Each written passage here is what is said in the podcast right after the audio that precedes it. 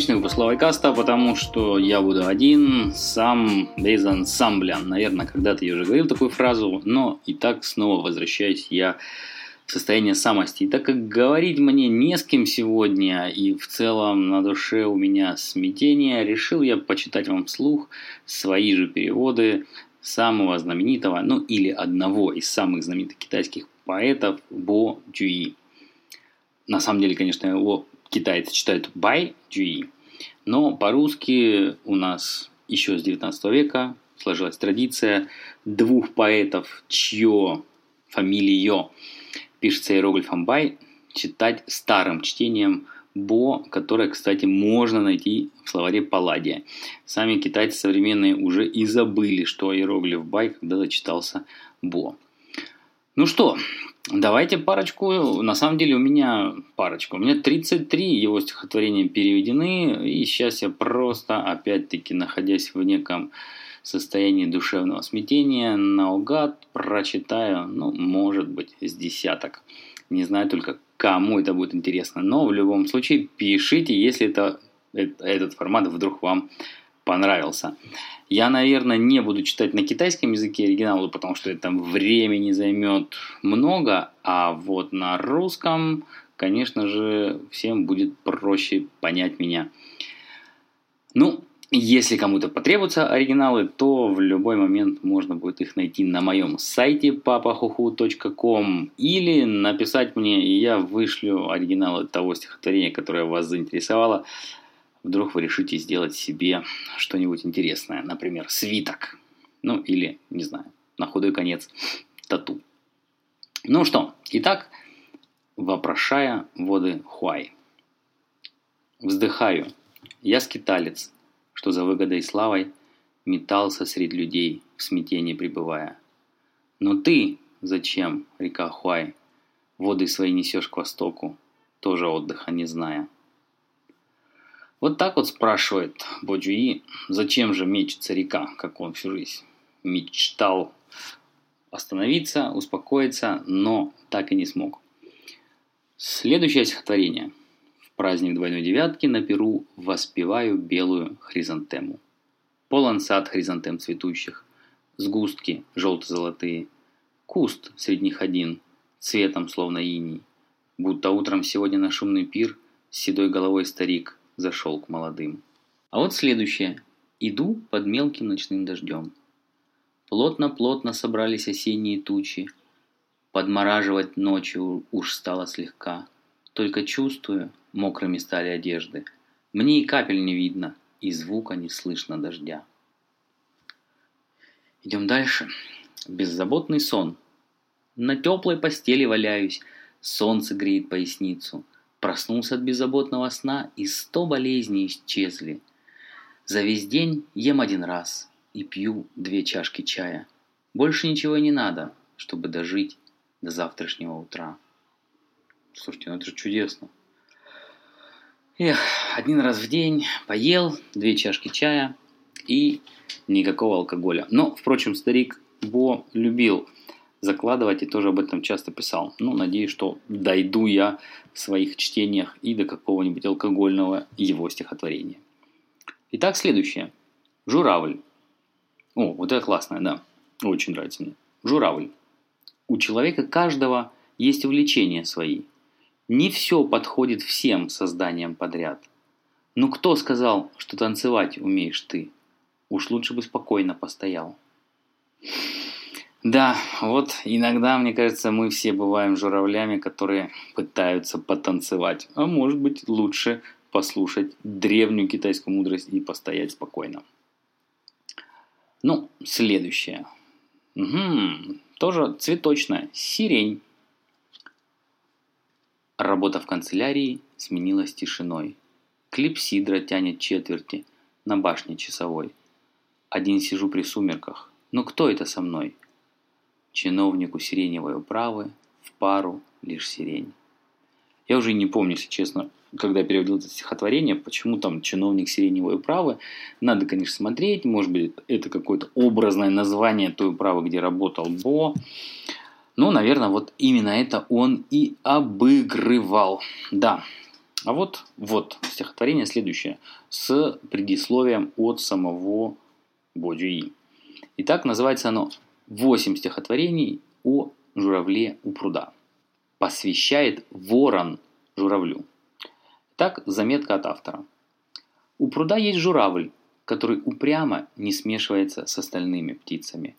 Вороны, коршуны, фазаны и гуси друг за другом галдят и кричат. Похоже, будто всем птицам есть на что пенять, и журавль тоже время от времени издает крик. Но я не Ячхан и не понимаю, чего они хотят. Поэтому играючи даю им зернышки, но с умыслом отмеряю столько, сколько надо лишь для того, чтобы позабавиться самому. Само стихотворение.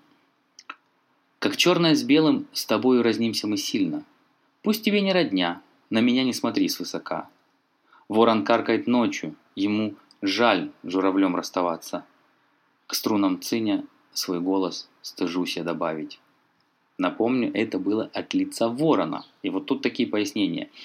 Ечхан – это ученик Конфуция, который по легенде понимал язык птиц. Вот тут мы услышали, что Бог говорил, ну я же не Ечхан, я не понимаю, что они говорят. А ворон каркает ночью и жаль журавлем расставаться – это известные мелодии для циня. Так что вот ворон наш говорит, что да, не могу я свой карканье добавить к прекрасным мелодиям на цине, но тем не менее тебе, журавль, посвящаю вот такое стихотворение. Угу, вот мы добрались наконец и до алкогольной темы. Хмелю перед красной листвой. По ветру поздней осенью стоят деревья. С вином сидит со многими годами человек. Он пьян. Лицо, как лист под снегом, уж красное, но не весенней красотой. Вот, продолжаем алкогольную тему. Все как-то вот подряд идет. Пробуя новое вино, вспоминаю Хойшу. Второе стихотворение из двух. Ох, тоже, да. какой сильный. Мне кажется, это точно надо на какой-нибудь свиток обязательно а, написать, облечь в форму свитка. Повсюду сильный издевается над слабым. Так лучше пьяным быть среди людей. Мой друг, с тех пор, как ты меня оставил, кто станет слушать звук таких речей? Это вот Бо писал некому Хуэйшу. Не знаю уж, кто это был, но, видимо, его друг или, как минимум, собутыльник. А вот, кстати, первое стихотворение из этих двух. Да, вот они же просто... Я листаю в обратном хронологическом порядке. Вот первое, да. Гляжу я в чарку, вижу, цвета нет. Кубок встряхну, там заиграет светом. Мой друг, с тех пор, как ты меня оставил, со мной кто будет пробовать все это? Вот такие нас ламентации Бо по поводу расставания с другом. Ну, перейдем к чуть более веселой теме, очень связанной с природой. Это весенний ветер. Весенним сперва расцвела слива в моем саду. Вишня, жердела, персик и груша раскрылись один за другим. Ташка трава и вяза крылатки в деревне нашей глухой. Все говорят, ветер весенний, он прилетел для меня.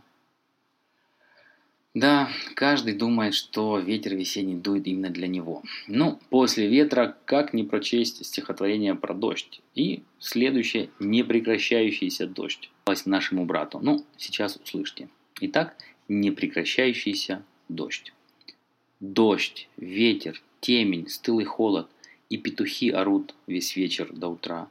Треск капель по горькому бамбуку долог, холодный изумруд к банану в лист упал – Утки под кровлей место ищут на ночь. Лягушки в дом залезли, прыгая везде. Но слышно иноземцев. Им не вмочь на завтра попытаться быть к приему при дворе. Вот сидит где-то у себя дома Бо, вокруг идет дождь, лягушки прыгают, где-то там утки копошатся. И какая-то иностранная речь что-то они там на своем тарабарском говорят, все хотят попасть к императору или к кому-то там на прием с утра. Ну, пожелаем удачи тем, кто готовится попасть завтра на прием к императору. Да. А вот следующее стихотворение, оно, да, немножко тоже в такую же тему. Ну, давайте. Ива у западной стороны терема усердного управления. Наполовину прогнило это дерево на ветру. Чувствами переполнен, с конем перед ним стою. Со времени новой эпохи осталась ива одна, а ведь долгого счастья вторая уже весна. Ну, конечно, тут без пояснений, хотя они все хронологические, мы обойтись не можем. Новая эпоха – это девиз правления танского Чуаньцзуна.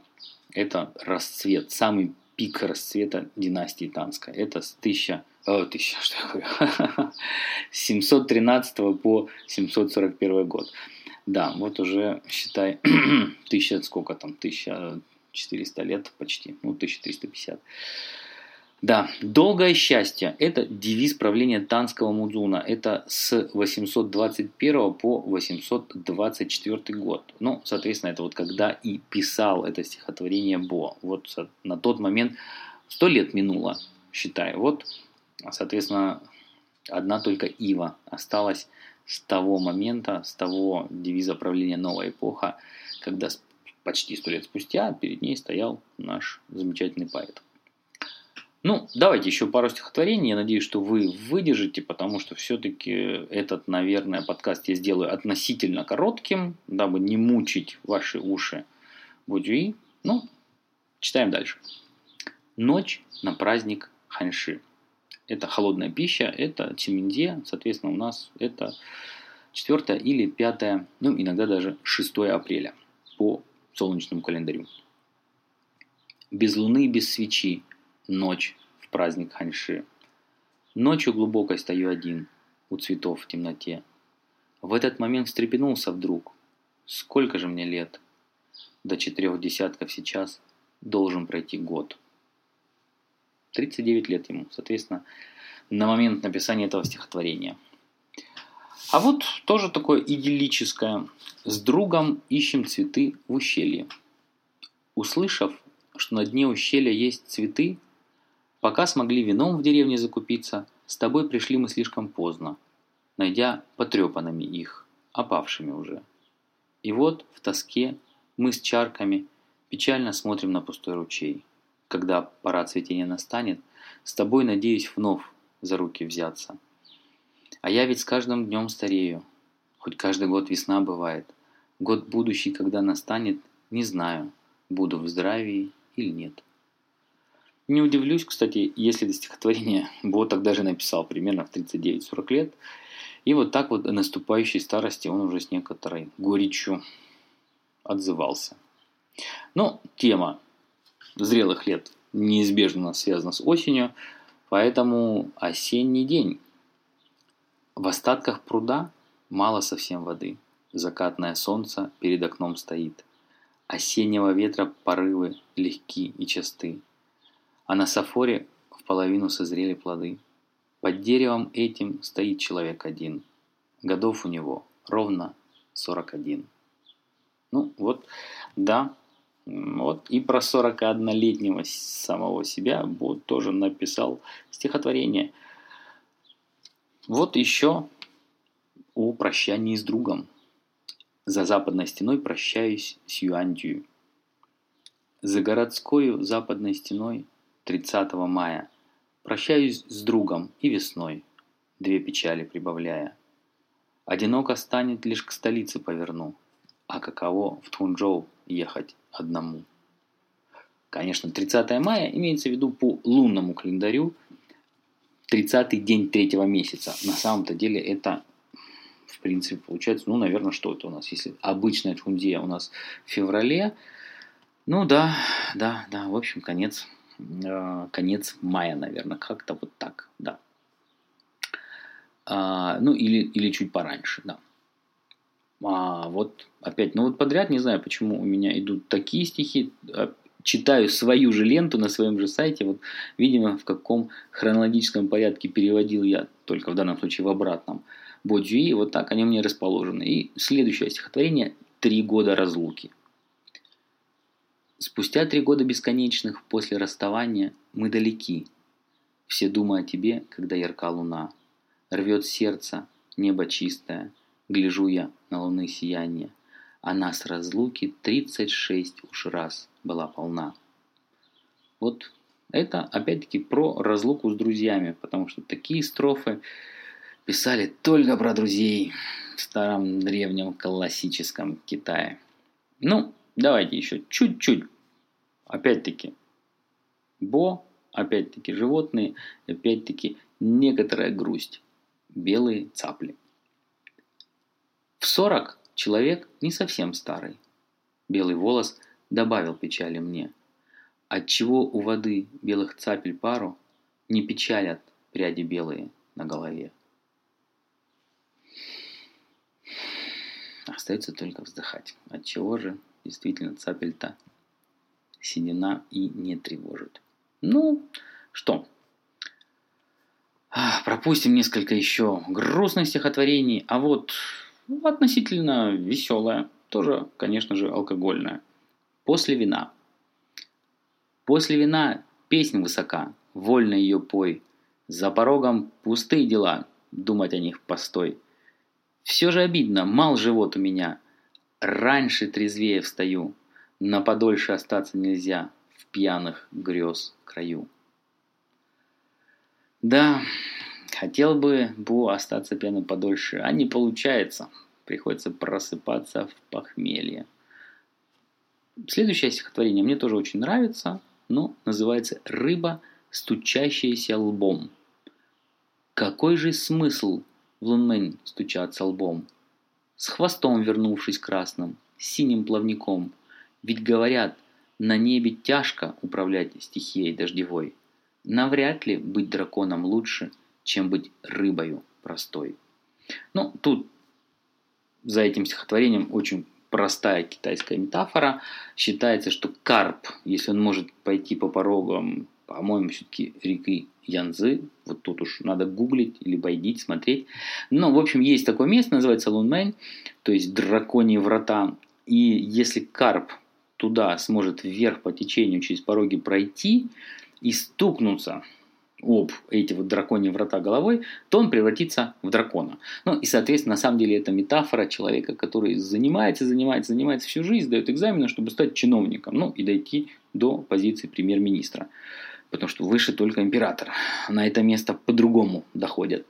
Но тут, соответственно, вот Бо нам и говорит, что а имеет ли смысл так сильно стараться? Может быть, лучше остаться рыбою простой. Ну что, у меня тут тоже выскакивают напоминалки о том, что мне уже пора, поэтому еще пару-тройку и закругляемся. Пою о сокровенном. Под сосной день напролет сижу, иногда по берегу пруда хожу. Хоть хожу, стою, а хоть сижу, лежу. В сердце нет стремлений ни к чему. Не заметил, пролетели как года. В волосах родилась седина – Коль не отвернется мир весь от тебя, как получишь праздности блага? Ну, та же самая тема. Может быть, лучше жить в провинции у моря, если выпало в империи родиться, как сказал другой поэт, чуть-чуть ближе к нам, но уже точно так же от нас ушедший.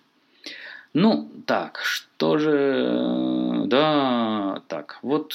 Угу еще алкогольное, но тоже такое вот связанное с праздником Ханьши, который мы упоминали чуть выше. После встречи с Ян Тунчжоу в местечке Ганькань в дни поста Ханьши услышал, что Ян Гунпу скоро прибудет и вспомнил про наше с Гунпу похмелье. Это было название стихотворения. А теперь оно само. Весь вечер пили, возвратился за темно, а утром спал и встал обыкновение позднее – Лишь поднял голову, ударило в нее вино, и тянется рука, чтоб чай найти скорее. На скомканной постели платье зелено, с кривой заколкой шапка мятая белеет. Похмелье мучает, неинтересно ничего, только узнать, какой настрой нутро имеет. Вот такое вот похмельное. М-м-м, ну, все-таки надо, наверное, завершать какими-то хорошими такими э, душевными стихотворениями. Вот такое душевное. Ночью пришел в гости друг. Циновка под крышей ветром свежа, чаша у сосен луною полна. Тут думы глубокие завитали вокруг. Зашел как раз мой старый друг. Ну, на этой, хоть и слегка грустной, но, тем не менее, мне кажется, приятной ноте, заканчиваю этот странный, необычный выпуск. Желаю всем хорошего настроения, желаю всем поменьше грусти, побольше друзей, побольше веселья, побольше даже, кто пьет хорошего алкоголя и поменьше похмелья. Ну что, на связи. Ловайкаст по-прежнему выходит регулярно, несмотря на то, что я думал, что я себе устрою небольшие каникулы. Не смог я отказать себе в удовольствии быть с вами каждую неделю в ваших наушниках. Оставайтесь и вы с нами. Пишите вашим друзьям, что есть такая передача. Шарьте, лайкайте, пишите комменты и присылайте лучи добра. Всем пока-пока!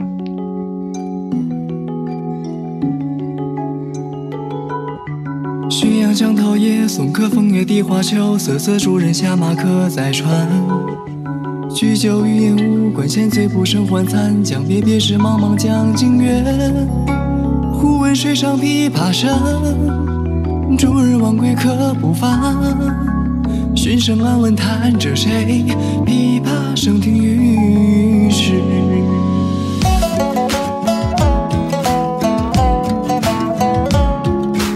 一船相见要相见，天秋会灯重开颜。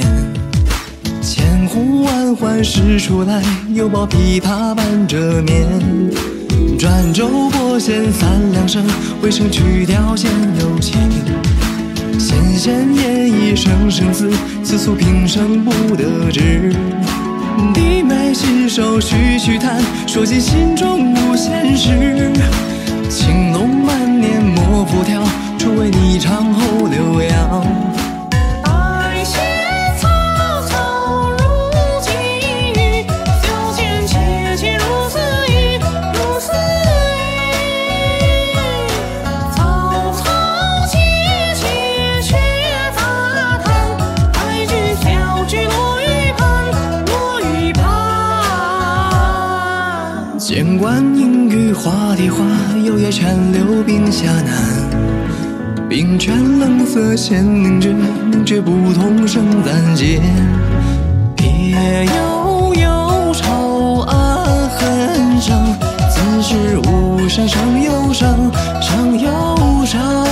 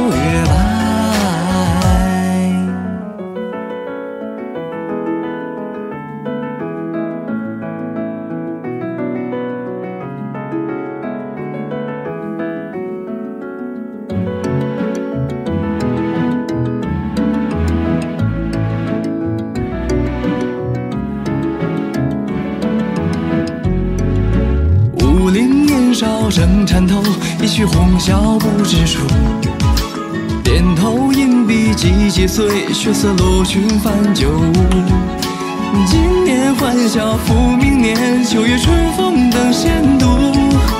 低奏从军阿依寺，暮去朝来颜色故。